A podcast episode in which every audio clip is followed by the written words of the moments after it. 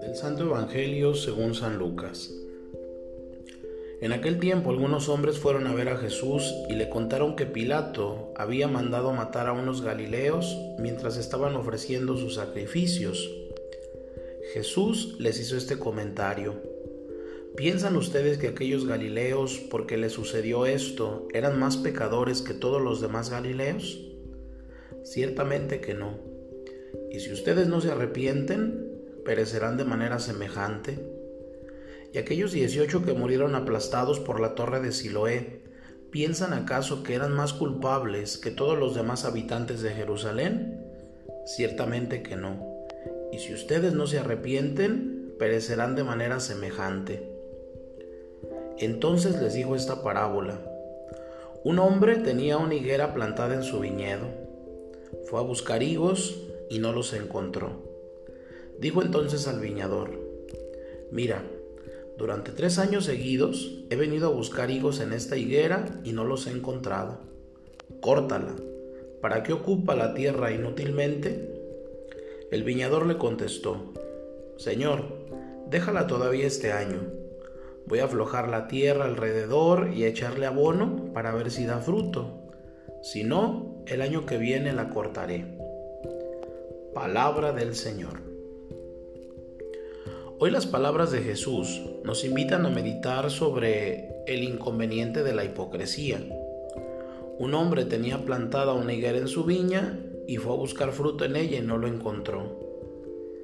El hipócrita aparenta ser lo que no es esta mentira llega a su cima al fingir virtudes, siendo vicioso o devoción, al buscarse uno mismo y sus propios intereses y no a Dios.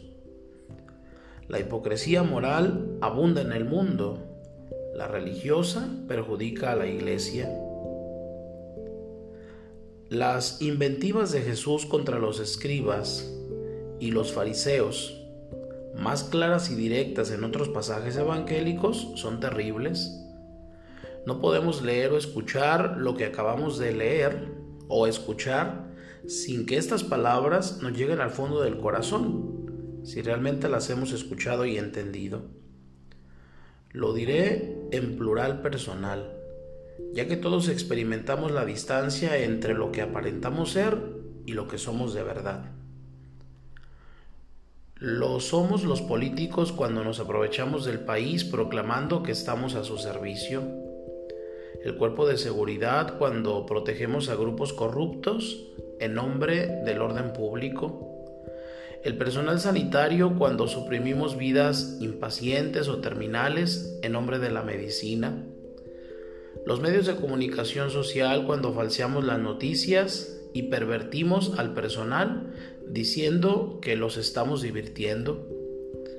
Los administradores de los fondos públicos cuando desviamos una parte de ellos hacia nuestros bolsillos, individuales o de partidos, y alardeamos de honestidad pública. Los laicistas cuando impedimos la dimensión pública de la religión en nombre de la libertad de conciencia los religiosos, cuando vivimos de nuestras instituciones con infidelidad al espíritu y a las exigencias de los fundadores. Los sacerdotes cuando vivimos del altar, pero no servimos abnegadamente a nuestros feligreses con un espíritu evangélico. Y pudiera seguir dando muchos más ejemplos. Ah, y tú y yo también. En la medida en que nuestra conciencia nos dice lo que tenemos que hacer, y dejamos de hacerlo para dedicarnos únicamente a ver la paja en el ojo ajeno, sin querer darnos cuenta siquiera de la viga que ciega el nuestro. ¿O no?